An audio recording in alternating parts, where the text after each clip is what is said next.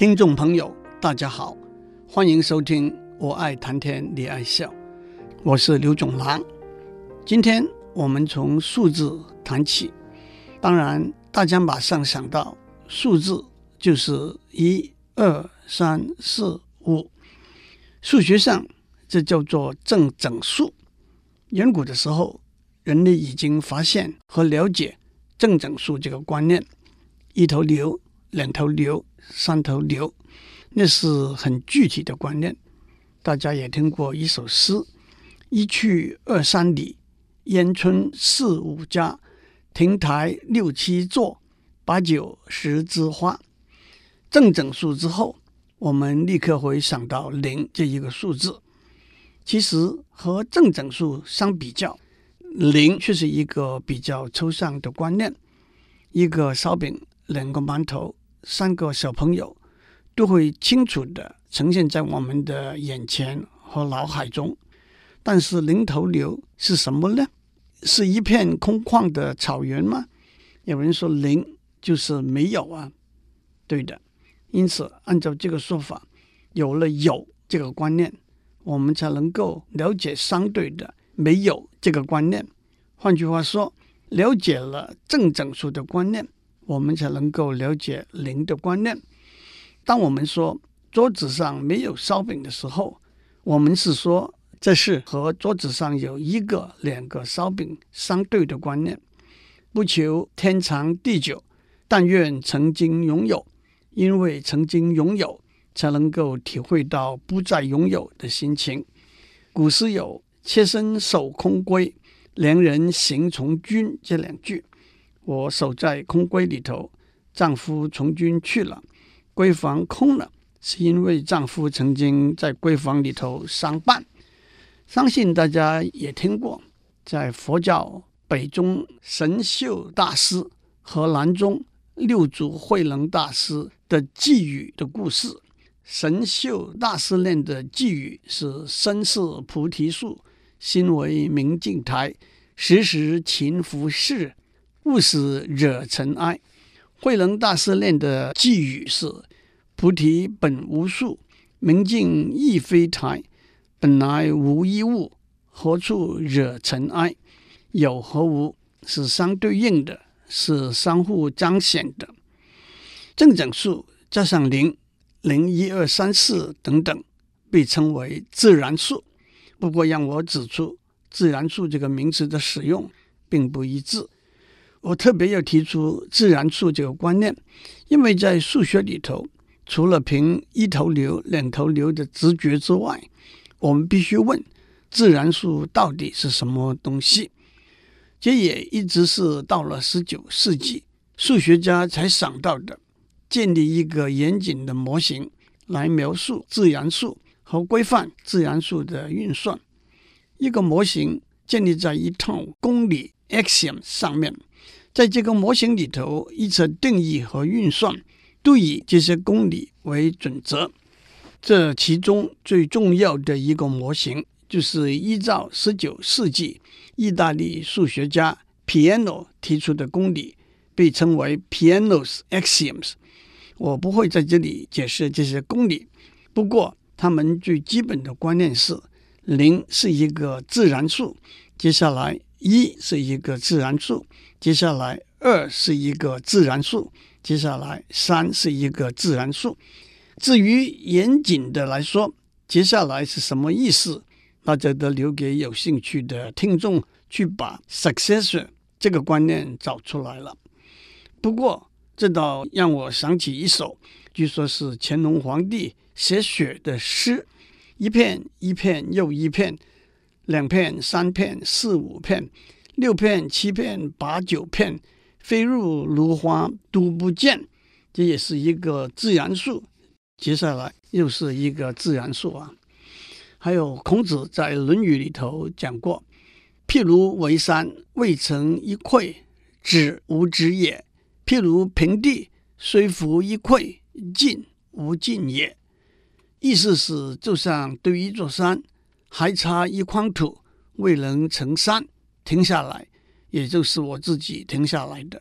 就像从平地开始倾倒一筐土，有进展也是我自己得来的进展，这可不也是一片一片又一片的说法吗？接下来让我讲负整数、负一、负二、负三等等。也许大家会说，负数好像是个很清楚、很简单的观念，但是让我们问：负三头牛这个观念可以怎样呈现出来呢？当我说我有三头牛，我可以带您去看看这三头牛。可是当您说您有负三头牛，您可以带我去看看这负三头牛吗？负数来自以零为参考点和正数相对应的观念。按照数学历史的记载，负数这个观念首先在中国汉代，大约公元一世纪左右成书的《九章算术》这本书里头出现。《九章算术》这本书综合战国、秦汉时代许多数学结果，它收集了两百四十六个实用的数学问题，分成九章，包括平面几何里头面积。和立体几何里头体积的算法和勾股定理，这也就是公元前五百多年希腊数学家毕达哥拉斯发现的毕氏定理，也包括了代数里头的比例、开平方、开立方的算法，还有线性方程式的解法。书里头不但提出了负数的观念，也提出正数和负数加减的规则。魏晋时代的数学家刘辉，在他著的《九章算术注》里头，提出正数和负数这两个名词和明确的定义。他说，在计算过程中遇到意义相反的数量，要用正数和负数来区分它们。他也提出用红色的小棍的数目来代表正数，黑色的小棍的数目来代表负数的呈现方式。公元六百二十八年，印度著名的数学家波罗摩吉多也提出了负数的观念。他也指出，今天我们大家都很熟悉的观念：正数代表财产所有，负数代表债务亏空。可是，即使到了十四、十五世纪，许多数学家虽然知道负数的存在，但是还是不接受或者不完全了解负数这个观念。有些数学家。把负数就做荒谬数，或者把负数的答案看成没有意义、没有用的答案。更有些数学家找出一些奇奇怪怪的论调：既然负一比零小，三倍零除是无穷大，那么三倍负一除是比无穷大更大了。既然负一比正一小，那么一被负一除是一个大数被一个小数除，负一被正一除。是一个小数被一个大数除，那怎么可能正一被负一除等于负一被正一除呢？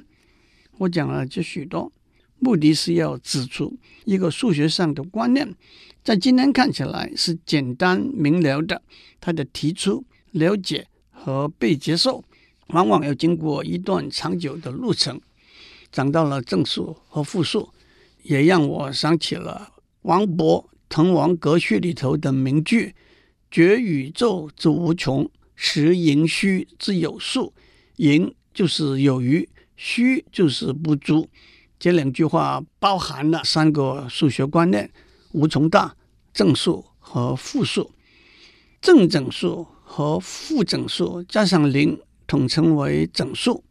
我们可以画一条水平线，中间的位置是零。往右走是正一、正二、正三；往左走是负一、负二、负三，来表达所有的整数。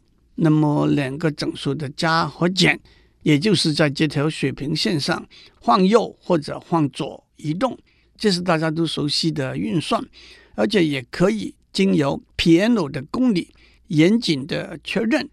还有乘可以看成重复的加，除可以看成重复的减。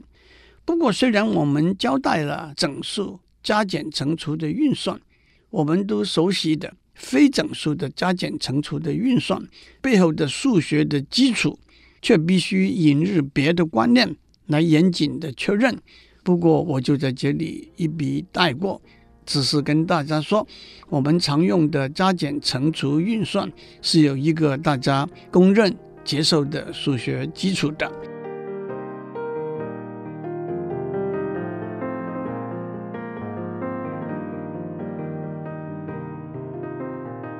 接下来让我介绍有理数的观念，让 p 和 q 是整数，q 不等于零，p 被 q 除叫做一个有理数。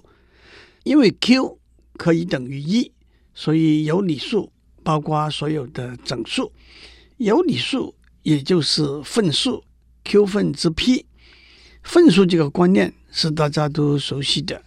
谢灵运是东晋时代的一位文学家，他曾经说过：“天下才有一时，子建独占八斗，我得一斗，天下共分一斗。”子建就是曹操的儿子，七步成诗的曹植。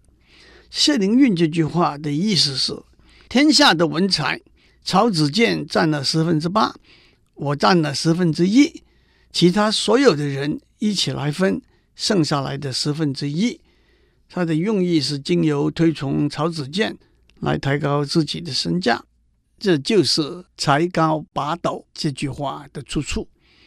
八分半山一分水，半分农田和庄园这句话，描写一个地区的地理风貌：百分之八十五是山，百分之十是水，百分之五是农田和庄园。有理数也可以用小数点的形式来呈现，例如八分之九可以写成一点一二五，十一分之九可以写成零点八一八一八一八一。当有理数用小数点的形式来呈现的时候，有两个可能：一个是小数点后面的部分是有限的，例如八分之九等于一点一二五。另外一个是小数点后面的部分是循环的，例如是一分之九等于零点八一八一八一，或者七分之二十二等于三点一四二八五七一四二八五七一四二八五七等等。这两个可能来自当 p 被 q 除的时候，如果除得尽，q 分之 p 小数点后面的部分是有限的。当 p 被 q 除的时候，如果除不尽，每除一次都有一个余数。但是因为一共只有 p 减一个可能的余数，所以当一个余数重复出现的时候，小数点后面的部分就形成一个循环了。反过来，如果一个数字用小数点的形式来呈现的时候，在小数点后面的部分或者是有限的。或者是循环的，那么这个数字一定是一个有理数，可以用 p 被 q 除分数的形式来呈现。让我指出这句话并不是明显，而是需要证明的。换句话说，如果一个数字用小数点的形式来呈现的时候，在小数点后面的部分是无限而又不是循环的话，那就不是有理数。因此叫做无理数 （irrational number）。远在公元前五世纪，希腊数学家已经发现了无理数的观念，并且证明开平方二等于一点四一四二一三五六二三点点点是一个无理数。对当时的希腊数学家来说，无理数是一个令他们震惊甚至难以接受的观念，特别是从几何的观点来看。按照毕氏定理，一个两边边长等于一的直角三角形，它的斜边边长等于开平方二。换句话说，从长度等于整数的线段，我们可以画出长度等于一个无理数的线段。一个传说是，发现开平方二是一个无理数的数学家被丢到海里头给淹死了。除了开平方二之外，开平方三。开平方五、开平方七等等都是无理数。其实，任何正整数 n，除了 n 是一个完全平方之外，开平方 n 都是一个无理数。有兴趣的听众可以把证明找出来。接下来我要介绍代数数 （algebraic number） 和超越数 （transcendental number） 这两个观念。我们都记得 ax 加 b 等于零，叫做一元一次方程式，其中 a 和 b 都是有理数。一元是指方程式里头有一个未知数 x，一次是指方程式里头只有 x 的一次方，而且我们也记得 x 等于负的 b 被 a 除，叫做这个方程式的根。根是指把根作为 x 的数值带进方程式去，结果是两边都等于零。我们也记得 ax 平方加 bx 加 c 等于零。叫做一元二次方程式，而且 x 等于负 b 加或者减开平方根号底下 b 平方减四 ac 被二 a 除，是这个方程式的两个根。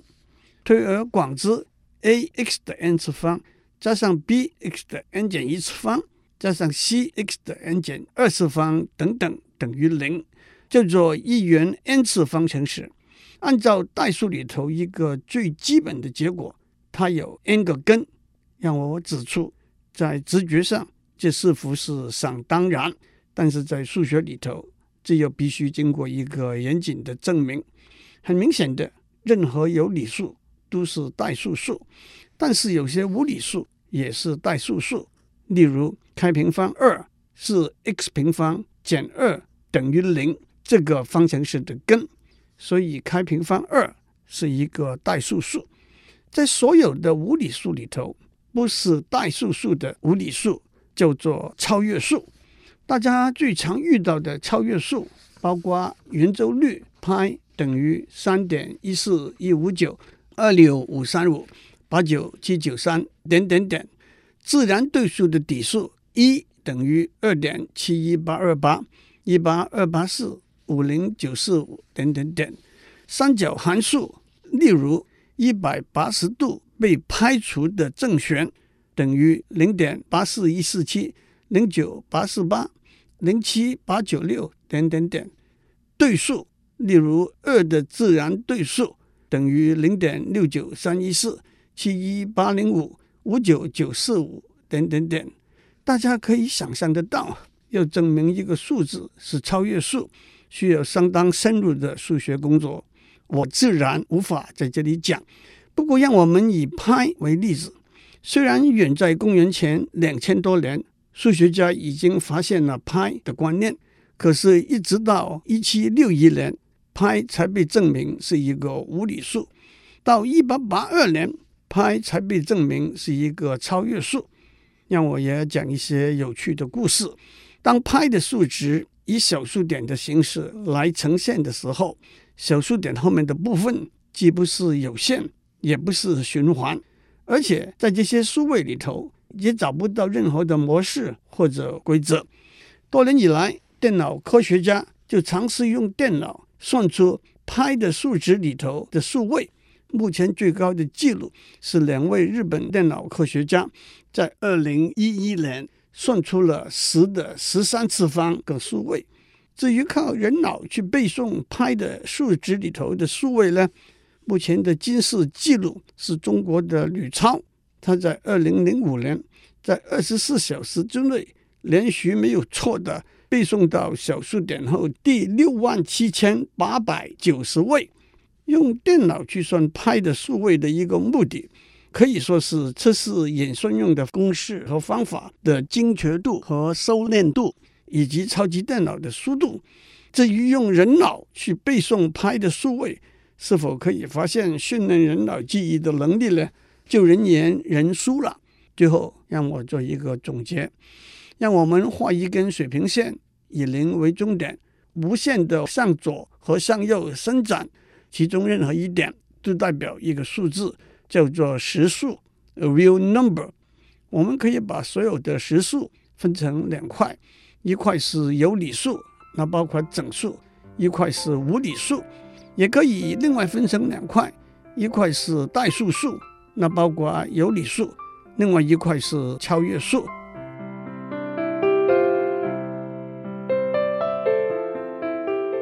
以上内容由台达电子文教基金会赞助播出。